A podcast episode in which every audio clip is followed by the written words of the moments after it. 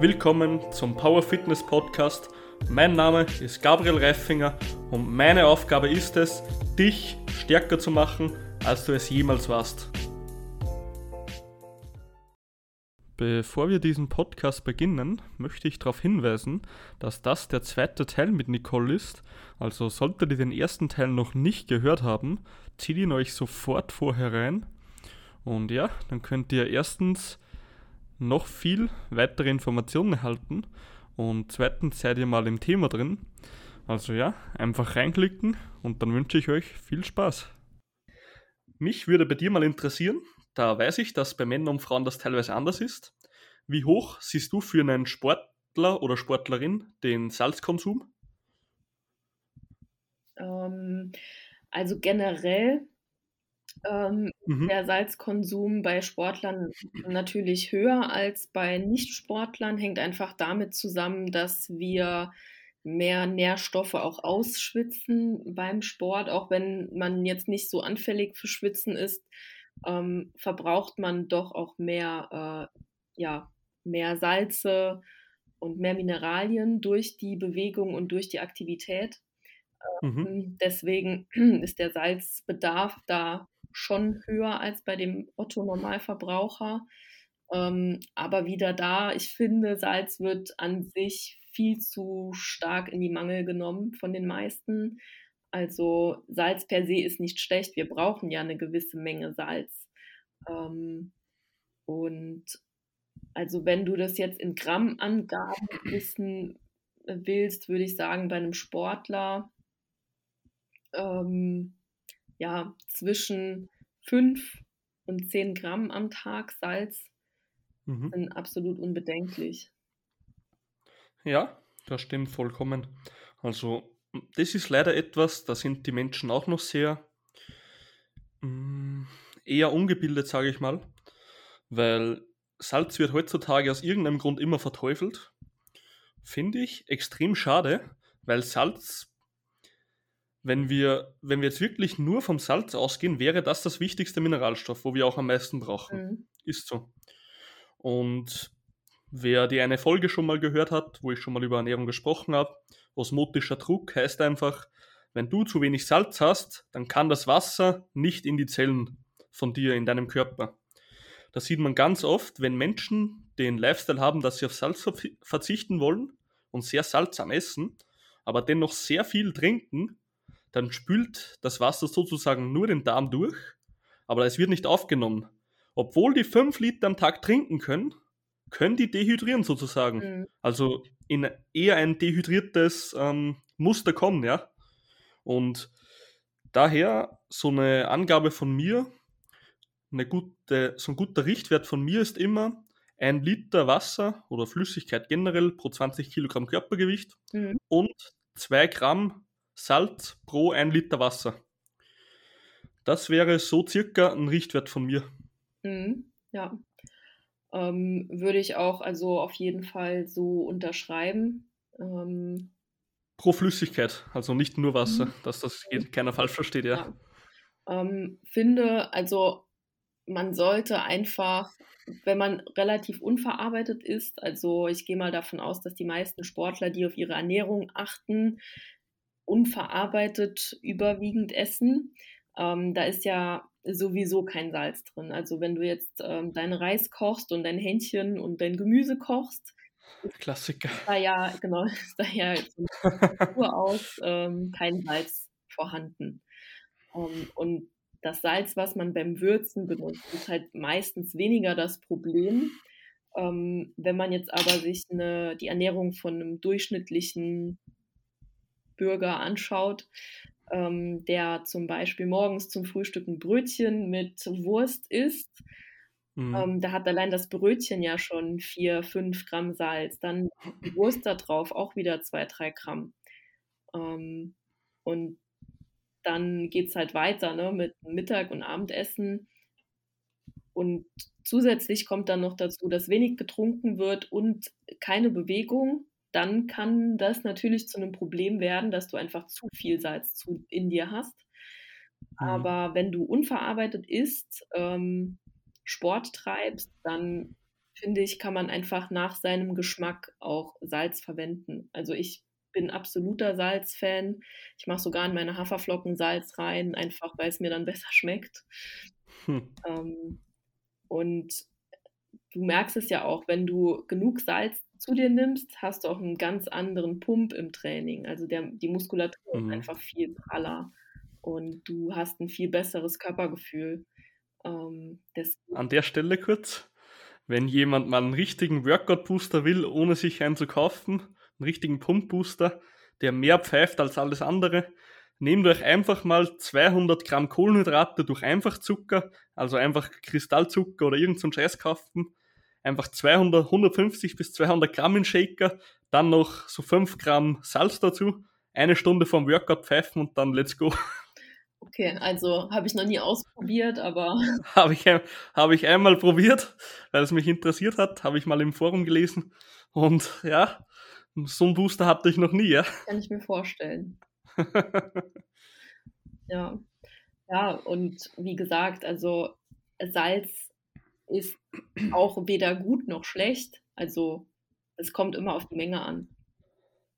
Mhm. Kann in einem Fall, wenn du wirklich dich nicht bewegst und fast 20 Gramm Salz zu dir nimmst, kann es ein Problem werden. Ähm, aber das liegt halt nicht an dem Salz an sich, sondern einfach an dem Lifestyle, also an dem ganzen Paket. Und ähm, das Salz, was man zum Würzen benutzt, ist häufig einfach weniger das Problem, weil äh, in Europa stecken 70 Prozent des Salzes in verarbeiteten Lebensmitteln. Mhm. Oftmals auch in Lebensmitteln, wo man kein Salz vermuten würde. Da muss man einfach mal auf die Inhalte schauen, auf die Nährwerttabelle, wie viel Salz tatsächlich in dem ist, was man gerade isst. Ja, das stimmt. Gerade bei Wurst sieht man es extrem, würde man nie glauben, was da drin ist. Mhm. Ja, dann nächstes Thema. Diätformen. Diätformen generell muss ich dazu sagen, wenn jemand eine Diätform macht, finde ich das im ersten Sinne gut. Nicht, weil es sinnvoll ist, sondern weil sich der Mensch einfach mal mit Ernährung ein bisschen auseinandersetzt. Mhm.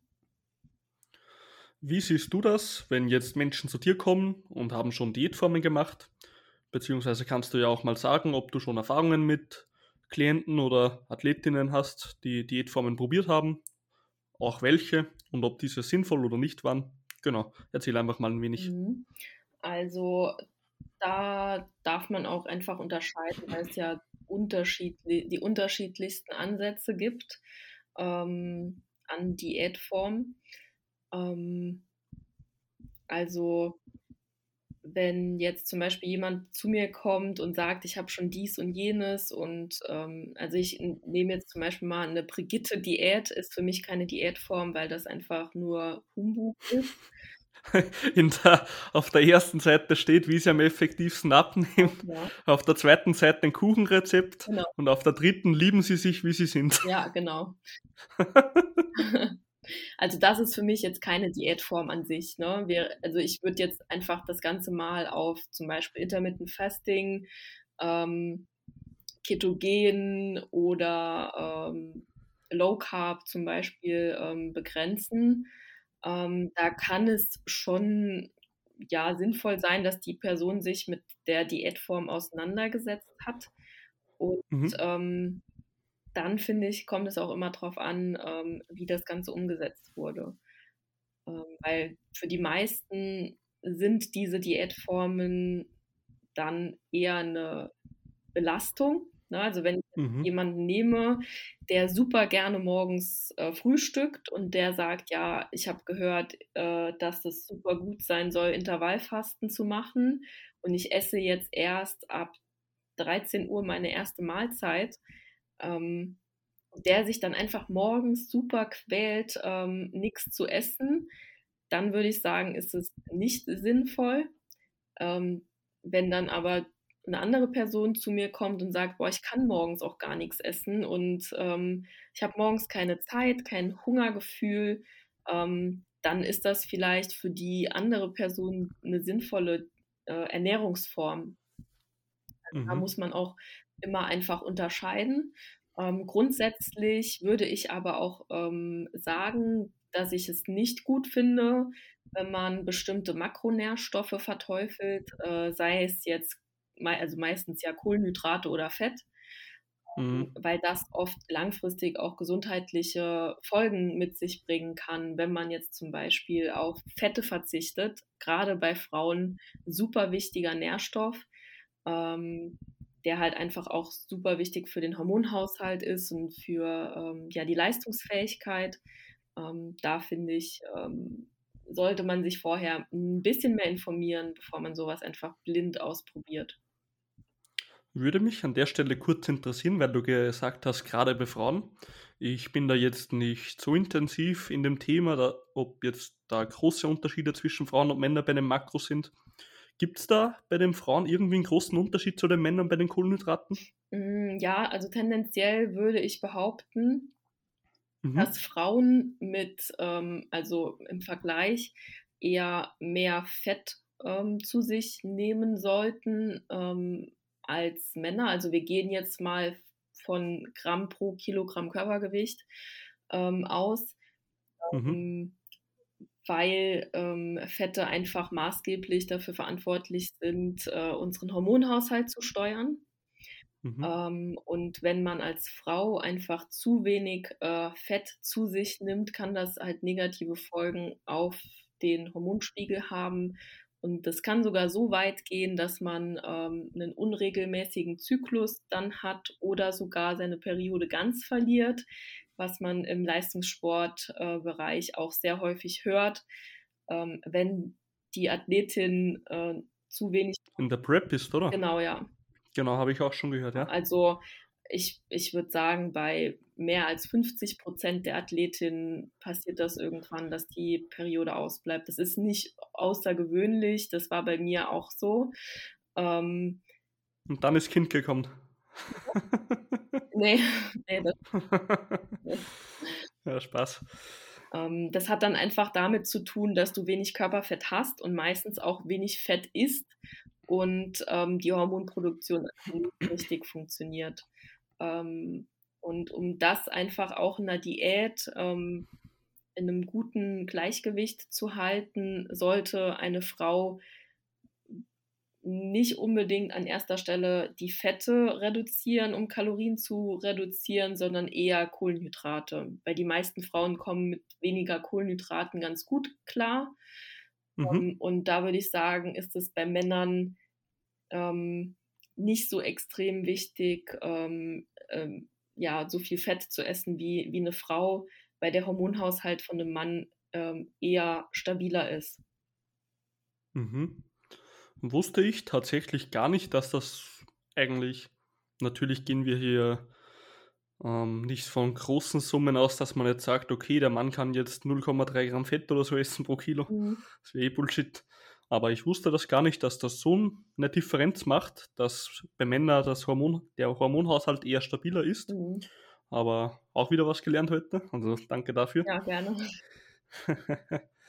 ja, ist das dann bei Frauen, gerade mit der, wenn die auch die Pille noch nehmen, noch wichtiger sozusagen mit dem Fetten? Da der Hormonhaushalt natürlich nochmal mehr durchgewirbelt wird, ja? Mm, ja, jein. Also wir müssen da wieder unterscheiden. Ähm, wenn eine Frau die Pille nimmt, hat die ja von Natur aus gar keinen natürlichen Hormonhaus, also keinen natürlichen Zyklus. Ähm, bei der Pille äh, hat man ja auch in der Pillenpause die äh, Blutung, aber das ist keine Regelblutung, ähm, sondern es ist einfach diese Abbruchblutung, bei dem Körper signalisiert wird, dass, dass man scheinschwanger ist. Um, ähm, und ja, viele Frauen haben, nachdem sie die Pille absetzen, oftmals Probleme mit dem Zyklus, dass man dann keinen regelmäßigen Zyklus hat und äh, ganz viele Probleme auch. Und ähm, da wäre es zum Beispiel auch wichtig, dass man zumindest die Ernährung, die Fette, dass das alles passt. Ähm, mhm. Aber wenn man die Pille an sich nimmt, ähm, merken die meisten gar nicht, äh, ob sie, ähm, ob ihre Hormone in Ordnung sind, weil sie kriegen ja eh jeden Monat ihre Blutung. Das ist ja, da ist, da liegt ja meistens das Problem nicht darin, weil die Pille mhm. ähm, ja vieles sozusagen verzehrt. Ja, genau. Okay. Ja. Äh, würde sich dann so eine ketogene Diät für eine Frau gut eignen? Mm, jein, auch wieder schwierig.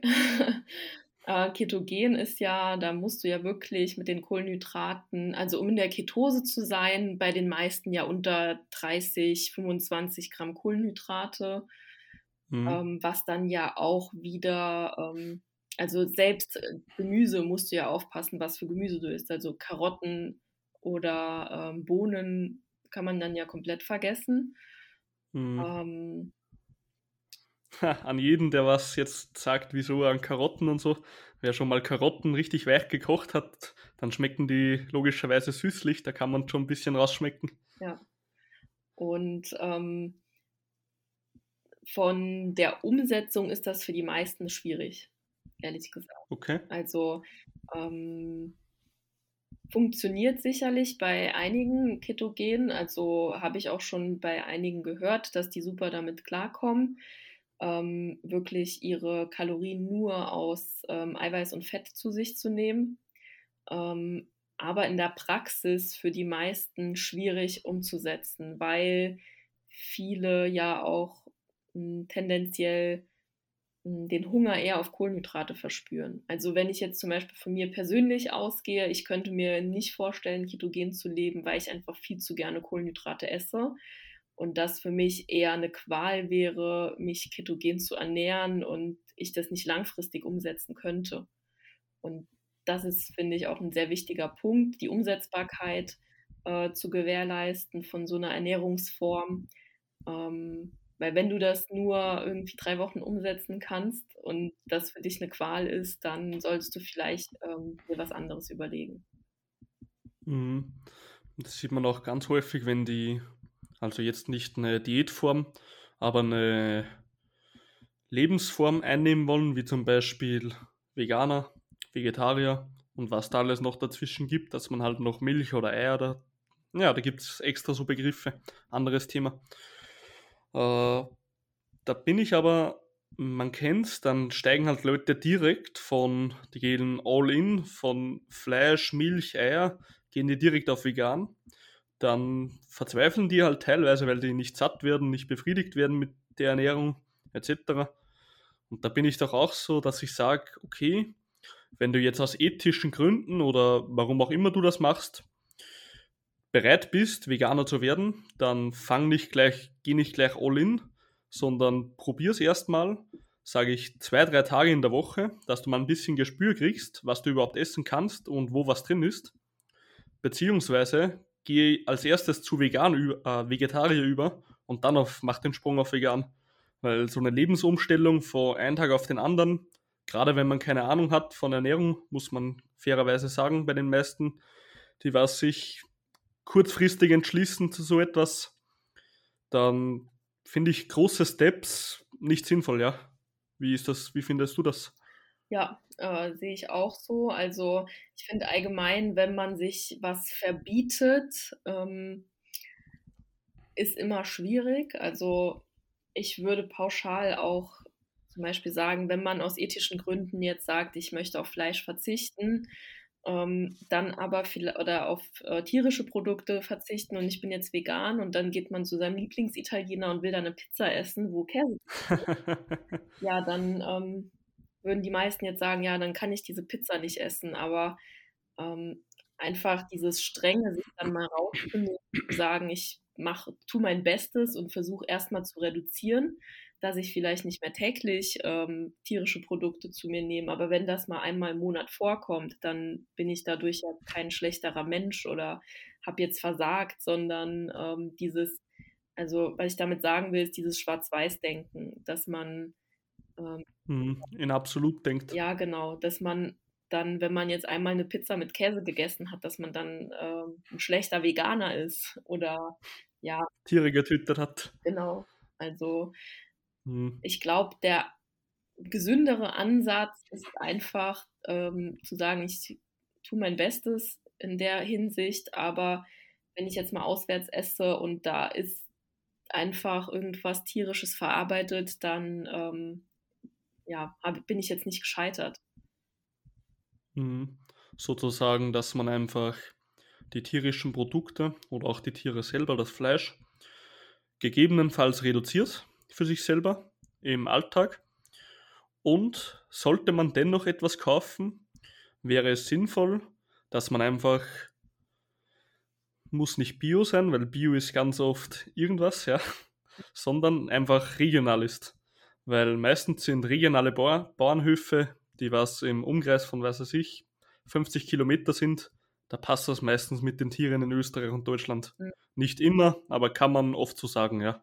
Ja, ja. Also man sollte sich vielleicht einfach überlegen, was man isst. Ne? Also wenn du jetzt das abgepackte Fleisch vom Discounter nimmst, kannst du halt davon ausgehen, dass das qualitativ ja einfach Müll ist. Muss man nur mhm. einfach so sagen. Und ähm, ich persönlich mache es so, dass ich halt im Vergleich zu früheren Zeiten weniger Fleisch zu mir nehme, aber dafür halt einfach qualitativ besseres Fleisch esse und dann auch gerne mehr Geld dafür ausgebe. Bin ich auch immer 100% ein Fan davon, beziehungsweise auch bei Eier schaue ich immer, dass ich Freiland-Eier kaufe oder so. Mhm. Das ist zum Beispiel mir ein Anliegen und ganz wichtig. Aber beim Fleisch ist das Lustige, dass du meistens nicht mal mehr Geld bezahlst, weil wer sich schon mal so ein äh, abgefucktes Steak oder faschiertes vom Rind oder was auch immer im Discounter kauft und dann packt er das in die Pfanne, dann ist es am Schluss noch ein Viertel von dem, was du am Anfang hattest. Ja. Weil das wird in der Industrie mit Wasser aufgespritzt. Das ist nämlich richtig behindert, das Ganze.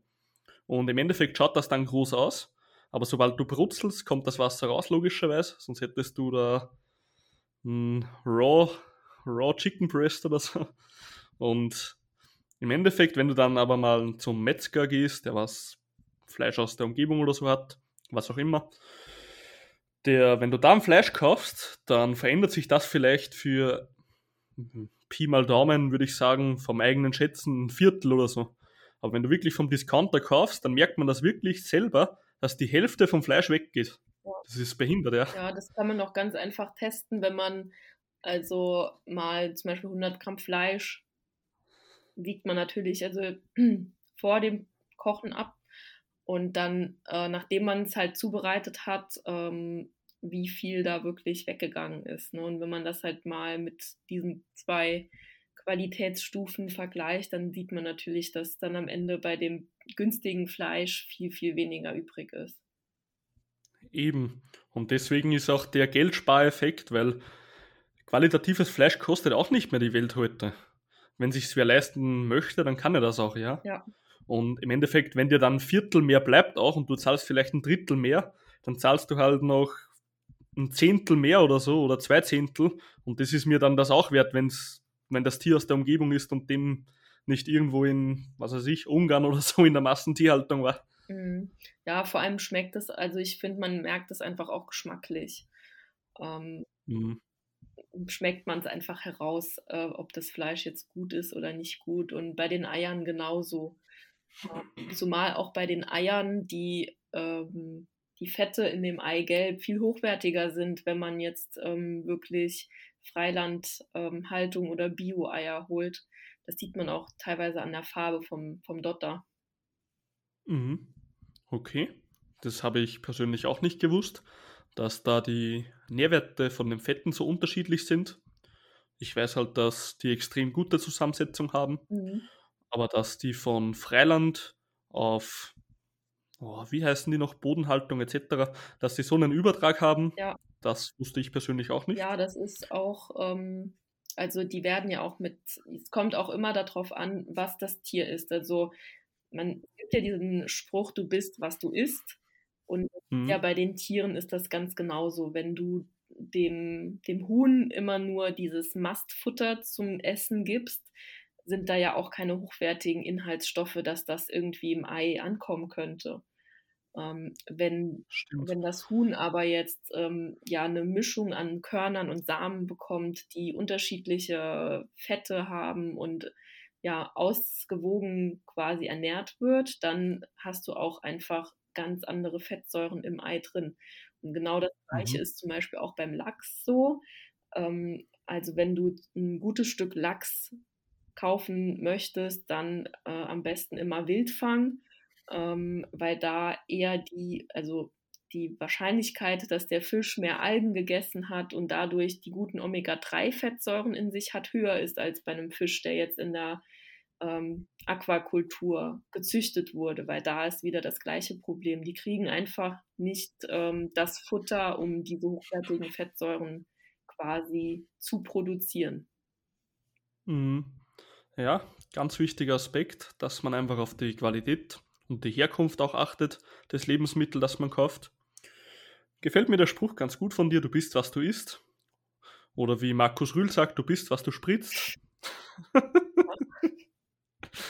ha, habe ich dich dran gefunden.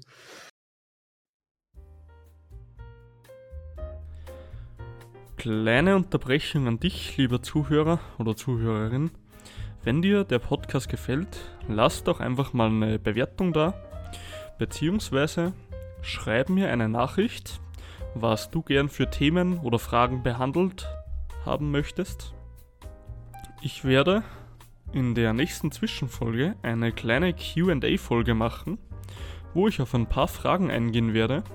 Also hinterlass mir einfach eine Nachricht, am besten bei Instagram oder Facebook, je nachdem. Und ich werde versuchen, sie bestmöglich zu beantworten und dir damit weiterzuhelfen. Also klick jetzt sofort auf Instagram und DM mich. Und ja, dann wünsche ich dir weiterhin Spaß beim Podcast. Okay. Ja, bei dem Thema Diätformen. Es ist jetzt eigentlich nicht eine richtige Diätform, sondern eigentlich eine Lebensform. Für ich persönlich habe ich die besten Erfolge damit und zeige es auch meinen Athleten, Klienten, wie man sie auch nennen will. If it fits your macros, hau mal deine ähm, Ansicht dazu raus, würde mich brennend interessieren. Ähm, kommt immer auf die Umsetzung natürlich drauf an. Ich kann. Ja, ja, gehen wir von der richtigen Umsetzung aus. Von der richtigen Umsetzung finde ich ähm, ein super Tool, um sich einfach ähm, die Flexibilität ähm, beizubehalten, dass man auch mal sagt, gut, äh, ich äh, esse jetzt nicht jeden Tag nach Ernährungsplan, sondern ich kann jetzt auch mal meine, meinen Reis durch Kartoffeln austauschen oder, keine Ahnung, kann auch mal eine Laugenbrezel essen und die track ich einfach ein. Und das ist auch absolut nicht schlimm oder ähm, mhm. besser oder schlechter, als wenn ich jetzt Reis esse. Ähm, und ich finde, dadurch äh, bekommt man einfach ein sehr, sehr gutes Gefühl dafür, was in den Lebensmitteln tatsächlich auch drin ist. Ähm, und irgendwann überschlägt man das sowieso im Kopf. Also dann guckst du ein Lebensmittel an und weißt so, ja, da sind jetzt 30 Gramm Eiweiß drin. Und selbst wenn du vorhast, Ungefähr, ja. nicht zu zählen, dann ähm, passiert das automatisch. Also ich kann mich da eigentlich gar nicht mehr entziehen, dass ich, dass ich das im Kopf immer überschlage. Mhm. Ist aber auch einer der, sage ich mal, besten Eigenschaften oder Grundwissen oder wie man es auch nennen will, das man haben kann, wenn man mal weiß, okay, was ist wo drin, was brauche ich circa. Also eins der wertvollsten Tools vom Kopf her auf jeden Fall fürs ganze Leben. Ja, bei If It Fits Your Macros, die wird ja oft verteufelt, weil du weißt eh genau, Influencer zeigen das Stück Kuchen am Abend, alles Koko, bin auf meinen Nährwerten, äh, friss nur Scheiße, laut Insta. In Wirklichkeit ratter ich mir jeden Tag mein halbes Kilo Reis rein in der Früh und zwinge mich das zu essen. Und genau, da kommt eben das verzerrte Selbstbild von den Menschen, dass sie sagen, okay, hm, der frisst nur Scheiße, Schokolade, was auch immer. Ich kann das nicht, warum kann ich das nicht? Das ist unfair fürs Leben. Äh, was würdest du Menschen mitgeben, die diese Ernährungsform sinnvoll finden? Weil in meinen Augen ist es auch die legitimste Ernährungsform, sage ich ganz ehrlich. Mhm. Was würdest du Menschen mitgeben, wenn sie mit If It Fits Your Macros anfangen wollen? dass sie am besten reinkommen für den Anfang? Ähm, ich würde sagen, dass man am Anfang gar nichts an der Ernährung ändert, sondern einfach mal wirklich das lernt äh, zu tracken ähm, und dann zu gucken am Ende des Tages, wie viel Eiweiß, wie viel Kohlenhydrate und wie viel Fette habe ich tatsächlich zu mir genommen und daraufhin einfach versuchen zu optimieren. Wenn ich zum Beispiel sehe, dass ich ähm, ja nur 50 Gramm Eiweiß gegessen habe mhm. ähm, und mich dann wundere, warum ich keine Muskulatur aufbaue, ähm, dann würde ich erstmal gucken, ja, versuch doch erstmal dein Eiweiß zu decken. So, das ist ähm, die Basis für alles. Egal, ob du jetzt abnehmen oder Muskeln aufbauen möchtest oder stärker werden willst, guck, dass du auf deinen Eiweißbedarf kommst. Mhm. Ähm, und dann ähm, kann man da noch einen Step weitergehen und zu sagen, gut, ich gucke jetzt, dass ich auf meine Kalorienbilanz komme. Mein Eiweiß ist weg und jetzt schaue ich einfach, dass ich äh, mit den Kohlenhydraten und Fetten auf meine Kalorien komme. Ob ich jetzt im Überschuss oder im Defizit bin, ist ja auch egal. Ähm, und da kann das auch mal sein, dass ich an einem Tag mehr Kohlenhydrate esse und an dem anderen Tag weniger und dafür mehr Fett oder weniger Fett. Ähm, und da einfach ein Gefühl zu bekommen. Und wenn man dann halt wirklich ähm, ambitioniert irgendein Ziel verfolgt und sagt, ich will jetzt Körperfett reduzieren ähm, und will da wirklich ähm, mein Ziel erreichen, dann kann man hingehen und sagen, ich habe jetzt eine Range, in welchem Bereich ich in, mit dem Fett sein sollte und in welchem Bereich ich mit den Kohlenhydraten sein sollte. Und da gebe ich meinen, ähm, meinen Kundinnen auch immer eine Range, dass ich sage, ja, plus minus äh, 10 Gramm bei den Kohlenhydraten und bei den Fetten auch plus minus 5 Gramm. Einfach, wenn man sich, also es ist halt schwierig, aufs Gramm genau da zu tracken. Mhm. Ja, so würde ich ähm, das jemandem empfehlen. Also die Basis erstmal, ist erstmal das Eiweiß zu decken. Mhm. Sehr wertvoller Tipp, da Eiweiß beim Abnehmen mehrere Funktionen hat. Nicht nur, dass es vom Körper besser verwertet wird, somit auch mehr Energie verbraucht wird oder dass man schneller gesättigt ist, sondern auch, dass die Muskeln eher erhalten bleiben. Also an der Stelle sehr wichtiger Tipp, dass das Eiweiß an erster Stelle steht. Bin ich auch völliger Meinung, derselben Meinung sozusagen.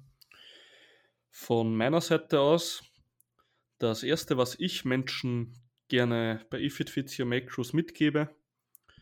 Ähm, hab keine Angst von Lebensmitteln.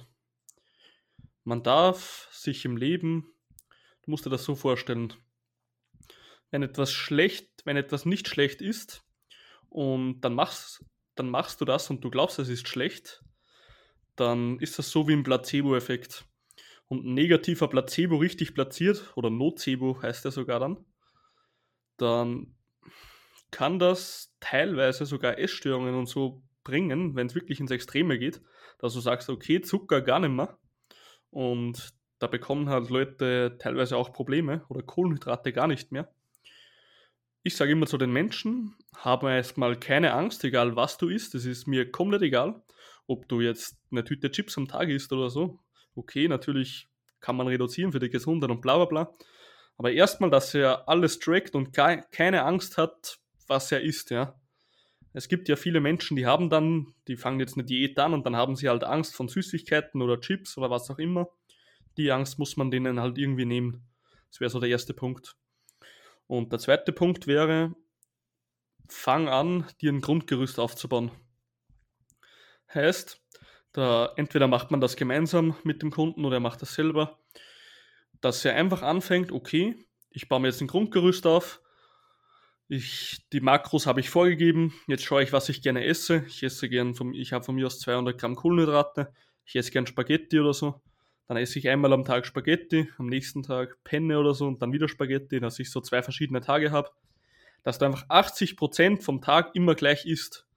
Weil wenn du jeden Tag, jeden Scheiß neu isst und alles wieder tracken musst und am Abend dastehst mit irgendwelchen Werten, dann wird schwierig. Weil dann musst du irgendwas essen, was du gar nicht willst dann hast du vielleicht viel zu wenig, hast noch Riesenhunger und so, dass du einfach halbwegs ein Grundgerüst hast, was du immer zur selben Zeit isst und den Rest kannst du dir flexibel einteilen, die 20% Das wäre so mein erster Gang vom If It Fits Your Macros Prinzip.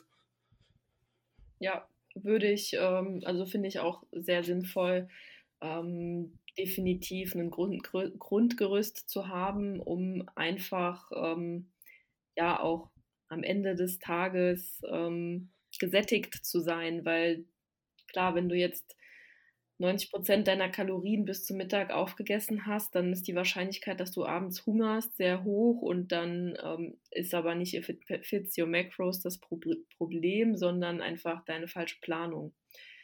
Mhm. Und da finde ich es auch immer sinnvoll, am Morgen schon sich zu überlegen, was möchte ich den ganzen Tag essen, weil du erstens mal besser vorbereiten kannst oder sogar einen Tag vorher. Ähm, du kannst vorkochen, du kannst vorbereiten und ähm, du kannst dir am Abend ja immer noch einen Puffer übrig lassen, dass du sagst, ich weiß jetzt nicht, ob ich heute Abend äh, lieber, keine Ahnung, Quark mit Früchten essen möchte oder mir ein Rührei machen möchte. Das kann man ja dann immer mhm. noch flexibel abends entscheiden. Genau, zu dem würde ich nur beitragen. Ähm, merkt euch bitte die Grundregel 1, äh, liebe Menschen da draußen. Nach 18 Uhr, wenn ihr die Kohlenhydrate esst, dann ähm, schauen die auf die Uhr, so Boys, jetzt ist Time to Shine und dann werdet ihr dick, ja. Also bitte nach 18 Uhr ein bisschen zurückhalten mit dem Ganzen, dann geht das Abnehmen schon. Wie siehst du das, Nicole? ja, die Kohlenhydrate haben eine innere Uhr und die äh, machen nur nach 18 Uhr dick. Nee, also ja, das ist wieder so dieses typische ähm, Halbwissen in der Gesellschaft. Und äh, ich für meinen Teil esse den Großteil meiner Kohlenhydrate nach 18 Uhr. Mhm, mhm. Ähm, hast du dann vor, dass du Powerlifterin wirst, sozusagen, oder? Ja, genau, ich möchte. Sehr gut. Für Tipps jederzeit, gell? Ich kann dir da gute Gürtel empfehlen, die den Bauch ein bisschen bedecken. Sieht man den nicht so mehr. Deswegen bin, deswegen habe ich mir so einen gekauft, ja. Nicht wegen dem Schutz, sondern einfach, dass ich nicht mehr aussehe wie ein fetter Typ. nee, Spaß beiseite, das sind natürlich alles Bullshit-Aussagen. Und bei sowas wundere ich mich aber immer wieder, wie denken die Menschen da wirklich? Dass dein Stoffwechsel um Punkt 18 Uhr, weil er jetzt irgendwie die Sonne untergehen sieht im, im Winter oder so, dass der sagt, time to shine, jetzt zunehmen. Oder wie denken die, weißt du? Ja, das ist, ähm, ist mir ehrlich gesagt auch ein Rätsel. Also ich, ich weiß es nicht. Keine Ahnung. Ähm, ich glaube, wenn man Dinge oft genug hört, glaubt man sie irgendwann, ohne es zu hinterfragen. Und da sehe ich halt einfach das Problem. Dass diese, dieser Mythos, der hält sich ja wirklich schon seit sehr langer Zeit äh, mhm. hartnäckig. Ähm, und ich glaube, weil viele auch ähm, Erfolge erzielen, wenn sie nach 18 Uhr keine Kohlenhydrate essen. Ähm, hört man ja auch immer wieder, mhm. ja, Kollegin XY hat abends keine Kohlenhydrate mehr gegessen und hat 5 Kilo abgenommen. Das liegt aber dann mhm. nicht daran, dass sie abends äh, wegen den Kohlenhydraten, sondern hat, die hat einfach weniger Kalorien gegessen dadurch. Klar, wenn du Kohlenhydrate weglässt, weglässt, hast du dann weniger Kalorien. Und meistens ist es ja auch so, die Menschen, wenn die abends Brot essen ähm, und dann stattdessen jetzt abends einen Salat, ernähren die sich automatisch gesünder und kalorienärmer mhm. und haben einfach weniger Kalorien am Ende des Tages gegessen. Und ähm, ich glaube, daher rührt auch zu dieser Mythos, wenn man oft hört, dass es funktioniert und weil man es oft genug hört. Mhm. Okay, heißt, wenn jetzt ähm, zehn Powerlifter sich schon mal als kleines Kind den Zeh gebrochen haben, dass ich jetzt meinem zukünftigen Kind den Zeh brechen werde, dass er Powerlifter wird. So, Sozusagen, oder? Ja. Sehr gut. Weiß ich, was zu tun ist. Danke dafür. Okay. nee, also Diätformen, man hört es immer wieder, gerade wenn neue Menschen kommen. Der und der Mensch hat die Diätform gemacht, der hat abgenommen. Dann fängt man halt mal so an, okay, schau, es gibt Kalorien, die du am Tag verbrauchen kannst. Es gibt Kalorien, die du essen musst dann. Wenn du weniger isst, wirst du wahrscheinlich abnehmen. Natürlich gibt es ein paar innere Prozesse, die sich anpassen, Nervensystem und ganz viele Faktoren. Aber im Endeffekt bleiben wir immer bei einem gewissen Wert und wenn du unter dem bleibst, wirst du abnehmen. wenn du den Menschen das so mal grob erklärst, dann checken die auch, warum das passiert ist. Also, das ist immer so ein kleines Problem, das stimmt schon, dass sie halt zu dir kommen und glauben, die haben das jetzt von zwei Menschen gehört, jetzt ist das die Universaldiät. Ja. Das ist wie im Training. Jetzt hat von mir aus mm, Spot to Press, was jetzt für Bench Press einfach eine Assistenzübung ist, die hat jetzt bei zwei Menschen super funktioniert. Dann kommt halt einer, macht die selber und da tut sich halt null. Ja, weil du halt anders bist, sozusagen, als jeder andere, ja. Oder weil der Mensch einfach vorher nur einmal Bankdrücken die Woche gemacht hat und später macht er es zweimal, halt mit einer Assistenzübung. Ja klar wird dann irgendwann mal das Gewicht schneller raufgehen, als wenn du es nur einmal machst. Eh logischer Prozess dann, weißt du? Ja, ja. Genau. Ja, hätten wir Diätformen eigentlich geil abgeschlossen. Also ich würde jetzt einfach mal kurz zusammenfassen von den Diätformen, dass generell Lebensstile und Diätformen gut für die Menschen sind, wenn sie sich mal mit Ernährung auseinandersetzen, aber dass sie dennoch nicht zu groß oder sagen wir mal zu schnell auf alles verzichten sollten und sofort auf irgendwas hundertprozentig einsteigen sollten. Mhm. Ja, genau, würde ich auch so unterschreiben. Für die meisten ist es auch gar nicht notwendig, ähm, wenn sie drei Kilo abnehmen möchten, dass die überhaupt Kalorien zählen oder auf irgendwas. Wenn, wenn du zu denen sagst, ja, lass doch mal einfach abends die Chips weg, dann, wie gesagt, ist es ja für die meisten schon getan damit. Oder machen Spaziergang. Genau. Nee, würde ich auch so sagen. Gut. Dann haben wir das auch abgeschlossen. Und ja, letztes Thema heute. KFA reduzieren. Das machen wir jetzt noch ganz kurz durch. Und dann haben wir die heutige Kass, die heutige Folge im Kasten, nicht umgekehrt. so, okay, KFA reduzieren. Da muss ich ganz ehrlich sagen, da du schon Bodybuilderin warst und bist da auch noch, sage ich mal, vom Abnehmen her hast du sicher schon öfter selber gemacht, bin ich unerfahrener als du mit Sicherheit. Ich habe nur ganz kleine Minicuts wirklich gemacht immer. Von wegen, ja, ein paar Kilo, fünf Kilo maximal, sage ich mal. Also in Sachen Diät bin ich persönlich, also von meinem Körper aus, eher noch unerfahren. Ich meine, ich weiß, wie es geht. Für mich wäre es auch nicht schwer, weil ich tue mich schwer, dass ich eigentlich mein Gewicht erhalte, sozusagen. Mhm. Wenn ich mal essen würde auf Hunger, dann würde ich gleich abnehmen. Natürlich esse ich halt richtig, deswegen ist es halt ein bisschen schwerer. Aber ja, erzähl mal ein bisschen, wie man den KFA am besten reduziert. Wie viel Prozent pro Woche von mir aus oder wie viel, Kohlenhyd wie viel Kohlenhydrate nimm, was nimmst du als erster von den Makros weg und so weiter, ja? Ähm, also als ersten Step muss man also sollte man natürlich schauen, was ist mein Verbrauch, ähm, der bei jedem individuell ist. Ähm, da spielen ja auch ganz, ganz viele Faktoren eine Rolle. Wie habe ich mich davor ernährt? Ähm, wie bewege ich mich im Alltag? Ähm, wie ist meine Körperkomposition?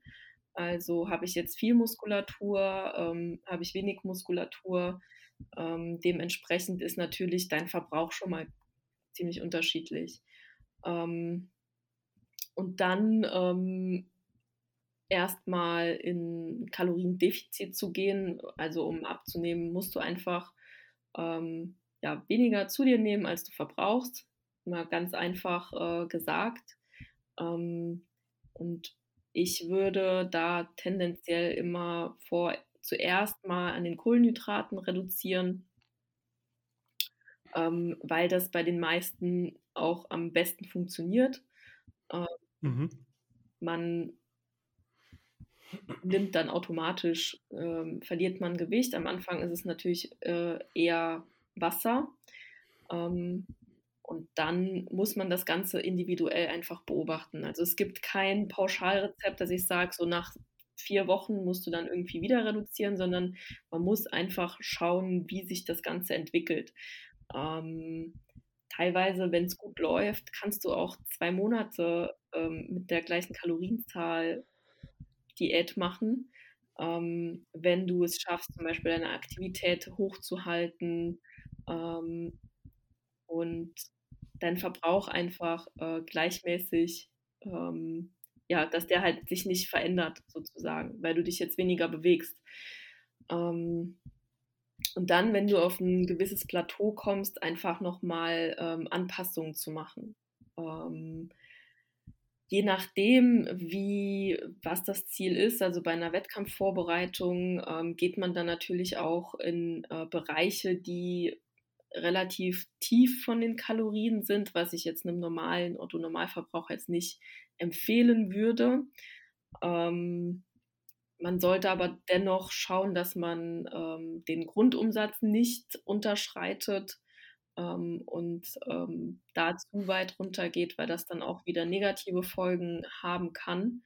Ähm, und tendenziell würde ich auch sagen, dass die Dauer von, von einer Diät ähm, entscheidend ist, weil der Körper wird, ähm, der wird dann im Fett halt festhalten und lang, langfristig musst du einfach Zeit einplanen, um ähm, Körperfett zu reduzieren. Also klar, wenn du jetzt einen Mini-Cut machst ähm, und dann halt drei, vier, fünf Kilo abnimmst, ähm, kann man das halt auch mal in, einer, in einem schnelleren Durchgang machen. Äh, mhm. Aber tendenziell würde ich da doch schon raten, einfach mehr Zeit einzuplanen, ähm, wenn man vorhat, ja, mehr Gewicht abzunehmen. Es ist auch immer ganz interessant. Das ist eigentlich nicht wissenschaftlich bewiesen, aber ich weiß das von den besten Bodybuilding-Coaches, weil ich habe ja da so ein paar Kontakte und so. Mhm.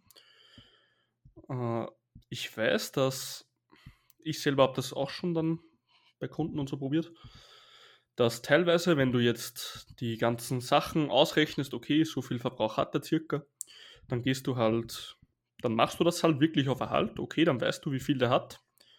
Und gehen wir jetzt einfach mal von der plus-minus Mädchenrechnung auch, okay, 1000 Kalorien äh, hat er zur Verfügung, dann 800 nimmt er zu sich, das müsste eher ein Minus sein, nimmt aber trotzdem nicht ab. Und dann würde man denken, okay, geben wir gleich nochmal 100 oder 200 oder so runter, dass sich was tut. Aber das weiß ich halt von sehr vielen Coaches, dass ich einfach, und auch selber habe ich es erlebt halt, bei, mein, bei meinen Leuten, man braucht teilweise nur 5 bis 10 Gramm Kohlenhydrate einfach wegmachen und auf einmal schalt, auf einmal wie wenn so ein Schnipser oder so ein Schalter im Körper umgelegt wird und auf einmal droppen die Kilos. Das liegt wirklich nur an so wenig, an 10 Kohlenhydraten teilweise, 10 Gramm. Dann kann irgend so ein Switch umgedreht werden im Körper und auf einmal funktioniert. Mhm. Also man darf nicht immer gleich zu heftig reingehen.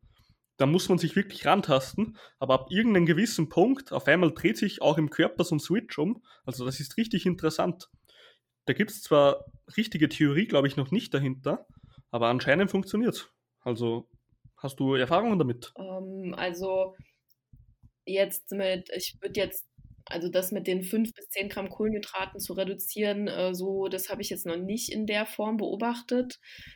Aber mhm. ich würde definitiv unterschreiben, dass man ähm, oft auch nicht viel umstellen muss. Also es gibt zum Beispiel auch die Möglichkeit, dass man ähm, Carb Cycling macht und zum mhm. Beispiel mhm. an drei Tagen in der Woche mehr Kohlenhydrate isst und an vier Tagen in, äh, in der Woche weniger Kohlenhydrate isst. In einem Wochenschnitt ist man ähm, bei der gleichen Anzahl an Kohlenhydraten wie vorher es aber dann doch äh, einen Unterschied machen kann, weil der Stoffwechsel einfach auch ganz anders läuft. Also es sind oft ganz, ganz viele unterschiedliche Stellschrauben und der Stoffwechsel, also der menschliche Stoffwechsel ist ja so komplex.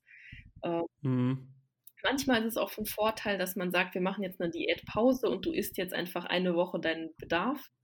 Und danach geht es auch wieder äh, viel besser in die richtige Richtung, weil die Hormone sich ähm, wieder angepasst haben. Also zum Beispiel ähm, das Leptin, Schilddrüsenhormone und alles wieder nach oben reguliert wurde, weil du einfach eine Woche mal wirklich deinen Erhalt gegessen hast und danach wieder ins Defizit gehst. Das kann auch schon oftmals dazu beitragen, dass man wieder einen Fortschritt macht. Also es ist nicht immer notwendig, die Kalorien zu reduzieren, um wieder einen Fortschritt zu machen. Oftmals sind es halt irgendwie, ja, auch andere Dinge, die man äh, noch ausprobieren kann. Mhm. Ja, zu so Sachen wie, dass du mal eine Woche kurz pausierst und dann wieder weitermachst, ist auch für die Psyche mal extrem wieder gut, wenn du mal wieder merkst, okay, richtig Energie im Training zum Beispiel, wenn du jetzt ein größeres Defizit fährst als normal. Oder endlich wieder mal satt und so weiter. Und so kann auch die Psyche mal richtig entlasten. Ja, definitiv. Und ja, man kann das auch einfach sinnvoll einplanen. Wenn ich jetzt zum Beispiel weiß, ich habe jetzt eine Woche, wo ich ähm, Urlaub habe und äh, würde da gerne irgendwie mit Freunden essen gehen und so und mache jetzt halt Diät und dann lege ich mir meine Diätpause in diese Woche rein. Ähm, mhm. bei Frauen auch ähm, ganz oft, ähm, dass die, bevor sie ihre Periode bekommen, auch mehr Hunger haben. Wenn ich das zum Beispiel weiß, dass das bei einer Kundin der Fall ist, dann kann man das auch definitiv strategisch so planen, dass man in der Woche eine Diätpause macht ähm, und den Menschen einfach die Umsetzbarkeit erleichtert. Mhm, um die gewissen, äh, wie sagt man, um sie zu entlasten sozusagen von dem Druck in der gewissen Woche, wo sie halt immer mehr Hunger haben, kann man sie eben ein bisschen entlasten und auch den psychischen Druck dadurch nehmen. Ist natürlich für den Kunden auch extrem sinnvoll, weil Stress ist generell nicht nur im Sport, sondern auch beim Abnehmen tödlich. Weiß eh jeder, oder sollte zumindest jeder wissen. Hoffentlich. Und ja, zum KFA reduzieren generell. Wie viel Kalorien würdest du sagen, dass man das Defizit am optimalsten fährt? Wenn man jetzt mal angenommen, du bist jetzt äh, 30 Jahre alte Frau, äh, wiegt 10 Kilo zu viel, sagen wir die, keine Ahnung, ich kenne die ganzen BMI nicht auswendig, aber egal, wiegt einfach 10 Kilo zu viel, möchte 10 Kilo abnehmen, wie hoch würdest du und macht auch Sport, zwei, zwei dreimal die Woche. Wie, oft, wie hoch würdest du ansetzen bei den Kalorien ins Defizit? Mm, also ich würde erstmal, wie gesagt, den Verbrauch berechnen. Mhm. Pi mal Daumen, also es ist meistens eh nicht genau, weil du verbrauchst ja auch jeden Tag unterschiedlich viel. Ähm, und dann würde ich prozentual erstmal starten, 15 Prozent davon wegzunehmen. Ähm, und das ist ja auch wieder unterschiedlich. Ne? Also meistens sagt man ja, 500 Kalorien im Defizit ist, ist gut, ähm, weil du dann in der Woche ein halbes Kilo Fett reduzieren kannst äh, und du sparst dir halt 3500 Kalorien am Ende ein. Ähm, ist aber immer unterschiedlich. Bei einem Mann, der spart sich halt leichter mal 500 Kalorien ein als eine Frau. Ähm, das stimmt. Deswegen würde ich da pauschal eher prozentual ansetzen und sagen, wir gehen jetzt 15 Prozent von deinem Verbrauch, also von deinem Umsatz runter. Ähm, und dann schauen wir, was passiert. Wenn die Kundin natürlich Gewicht abgenommen hat, dann äh, verändert sich äh, der Verbrauch auch. Also wenn du fünf Kilo weniger wiegst, verpasst du natürlich einen anderen Verbrauch, weil einfach dein Körpergewicht gesunken ist. Und dann muss man das Ganze wieder anpassen und adaptieren. Und ähm, ja, also ich würde da jetzt keine pauschale Kalorienanzahl nennen, einfach ähm, aus dem Grund, weil das auch wieder zu unterschiedlich ist. Ähm, bei einem Mann kannst du manchmal auch mehr als 500 Kalorien reduzieren. Ähm, auch mhm. bei Frauen, die einen hohen Verbrauch haben. Es muss ja noch nicht mal äh, ein Mann sein. Es gibt auch Frauen, die viel verbrauchen.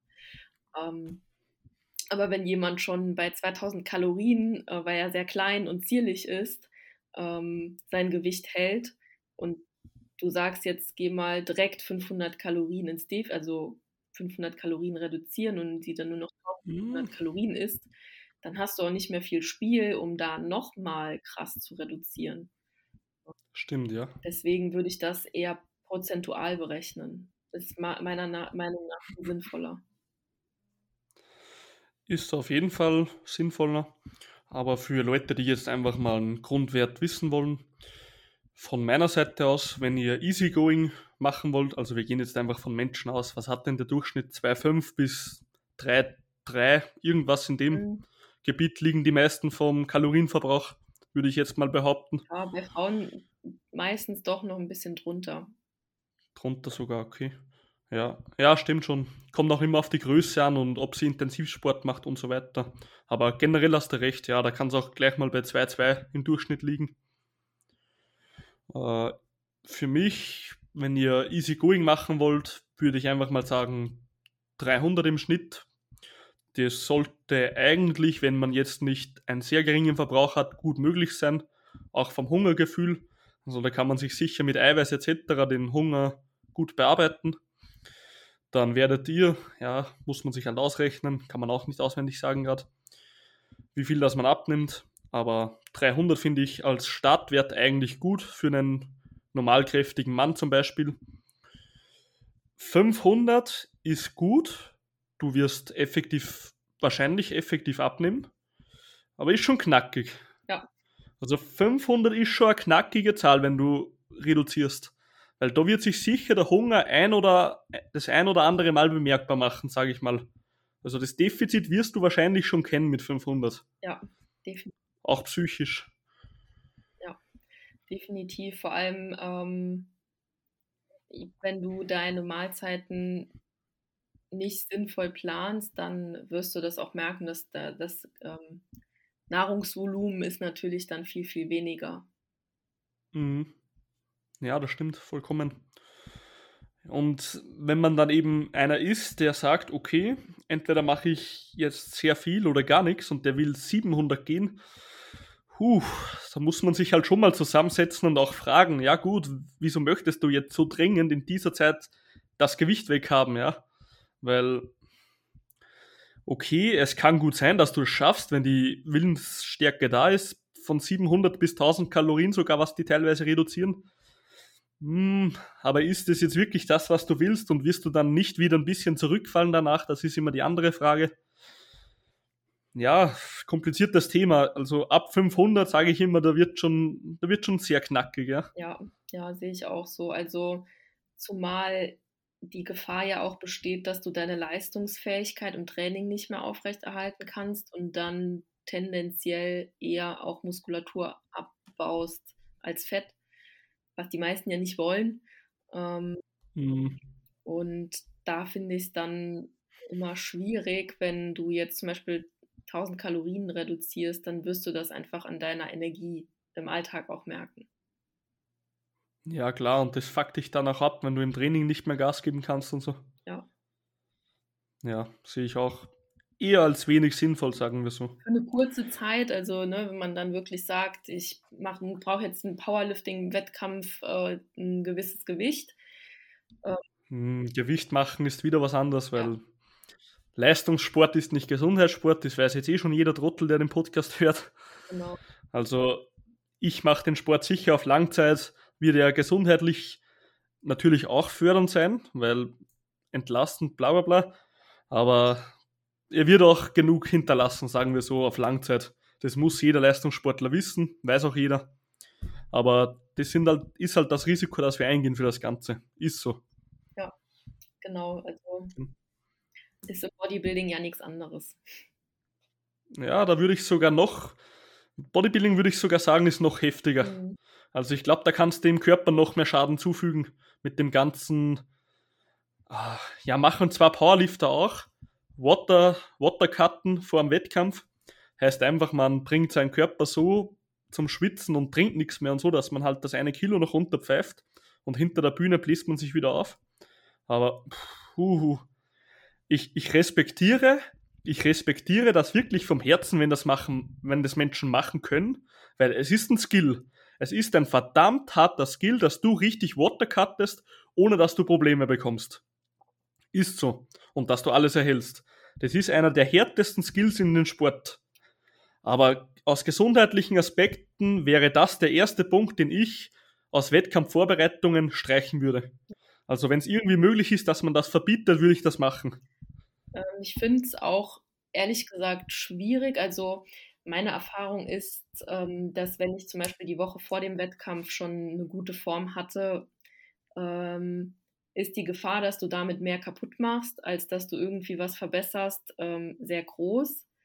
Ähm, und bei den meisten, also du kannst es auch nicht, wenn du zum Beispiel ein Schema F äh, hast, dein Körper reagiert auch zum Beispiel vor jedem Wettkampf anders. Also du kannst halt nicht pauschal sagen, wenn ich das und das die Woche vom Wettkampf mache, wird es funktionieren, weil dein Körper einfach jedes Mal anders drauf reagiert. Und ähm, mhm. jeder Körper auch anders reagiert. Ähm, und aus eigene Erfahrung würde ich sagen, ähm, wenn die Form davor so gut ist, dann am besten gar nichts manipulieren mit dem Wasserhaushalt, weil die Gefahr einfach viel zu groß ist, dass du dir da was kaputt machen kannst. Hm. Bin ich völlig deiner Meinung. Also sehe ich genauso. Eins der gefährlichsten Sachen im Sport, bei unserem Sport muss man sagen. Sobald man da in den Wasserhaushalt eingreifen will, dann kann es schon gefährlich werden für Gesundheit und etc. Okay, geil. Dann haben heute alle drei Themen abgeschlossen. Ja, war sehr viel äh, ja, Rede, Redestoff. Ja, guter Redestoff auf jeden Fall. Also auf jeden Fall danke, dass du dir heute die Zeit genommen hast, Nicole. Sehr cool von dir. Ja, danke für die Einladung zum Podcast. Hat mich sehr gefreut. Was ich immer gern frage, weil ich habe heute ein paar Learnings wieder mal gezogen aus der Folge von dir. Zum Beispiel das mit den Freilandeiern und so, das gefällt mir richtig mhm. gut. Oder auch, dass Frauen bei den Fetten eher, auf, also mehr Fett, die Fette erhalten sollen als Männer. Also werde ich mir auf jeden Fall merken alles. Oder zumindest versuchen zu merken. Man weiß ja nie in Zukunft. Hattest du dann heute auch irgendetwas Neues gehört oder gelernt? Hm, ja, also mit dem, ähm, also das Powerlifting an sich, äh, klar, man hört halt immer wieder ähm, die Unterschiede. Ähm, aber ich, äh, also mir war das jetzt noch nicht so bewusst, dass, dass man im Powerlifting ähm, die, also dass du zum Beispiel jetzt noch nie so eine krasse äh, Gewichtsreduktion zum Beispiel gemacht hast. Also dass das Thema da in dem Bereich ähm, wahrscheinlich noch nicht so ausgeprägt ist wie im Bodybuilding. Ähm, ja, mhm. hätte ich jetzt auch so nicht äh, erwartet, ehrlich gesagt. Ausgeprägt ist es schon in den höheren Klassen, genauso wie im, ja, genauso ästhetische Sportarten, glaube ich, sind da immer ein bisschen brutaler. Mhm. Aber trotzdem sehr ausgeprägt. Nur ich persönlich sehe den Sinn als Leistungssportler und nicht Hochleistungssportler. Weil Hochleistung, da musst du schon teilweise, was weiß ich, welche Meisterschaften gewinnen, dass du als sowas zählst. Mhm. Würde ich behaupten, dass es nicht sinnvoll ist. Weil ich zum Beispiel möchte bei den Wettkämpfen mitmachen, weil ich Spaß dran habe, weil ich mich selber steigern will und auch einen Vergleich haben will und vielleicht mal einen gewinnen möchte. Also ich habe ja noch, weiß was ich, wie viele Jahre Powerlifting vor mir. Deswegen. Und aber das Gewicht reduzieren für, sage ich mal, Wettkämpfe, wo es nicht um internationale oder nationale Pokale etc. geht, würde ich persönlich sagen, lass den Scheiß. Also bleib lieber in deiner Gewichtsklasse, die dir gefällt. Bleib so ein Kilo drunter. Wenn du sagst 93er Klasse, bleib auf 92 Kilo und geh mit ein gutes Gefühl in den Wettkampf und fuck dich nicht mit einer Diät oder fuck dich nicht mit irgendeinem Watercut vor, kurz vorm Wettkampf ab, dass du dann da reingehst und eh schon komplett am Arsch bist, ja. Hab doch lieber Spaß am Wettkampf, wenn du nicht irgendwie internationale Sachen hast, wo es wirklich um halbes Kilo mehr geht. Weißt du, was ich ja, meine? Ja, das finde ich ein sehr guter Ansatz. Ähm, das, was du gesagt hast, äh, habt doch Spaß am Wettkampf, weil ähm, ja, darum geht es ja eigentlich. Wir machen den ganzen Sport ja nicht, um Geld zu verdienen oder sonst irgendwas. es ist ja wirklich rein aus Leidenschaft und Hobby und da ganz, ganz wichtiger Punkt, der Spaß daran sollte nicht verloren gehen. Ähm, Finde ich sehr gut. Mhm. Na, freut mich auf jeden Fall. Also nochmal danke an dich für deine Zeit, Nicole. Möchtest du den Zuhörern und Zuhörerinnen speziell heute, weil du ja Women's Coach bist, möchtest du denen irgendetwas Spezielles in Sachen Ernährung vielleicht noch mit auf den Weg geben, was das ihnen hilft in der Zukunft oder sich mal, dass mal eine Anregung ist sozusagen, sich zu informieren über eine gewisse Sache? Mhm. Ähm, also ich finde ähm, ganz, ganz wichtig, wenn du ähm, ein Ziel erreichen möchtest, sei es jetzt eine Gewichtsreduktion oder ja, eine Ernährungsumstellung, dann solltest du dir überlegen, was du wirklich langfristig umsetzen kannst. Und immer wenn du was veränderst, stell dir die Frage, tut mir das gut? Also quäle ich mich damit oder kann ich das gut umsetzen? Und ähm, hinterfrag auch einfach, ähm, was du isst. Also schau dir wirklich mal die Nährwerte von einem Lebensmittel an und ähm,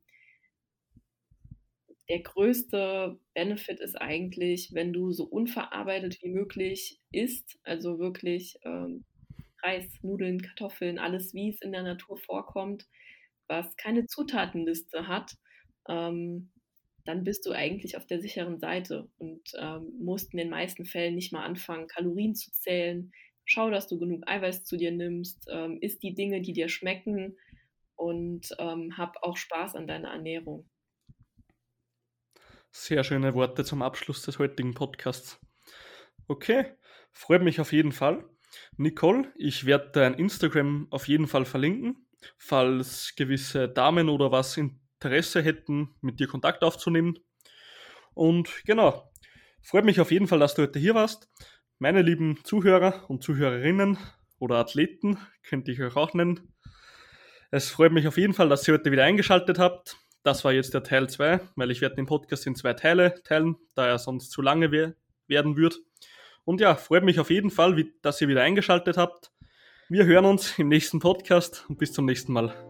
Dankeschön.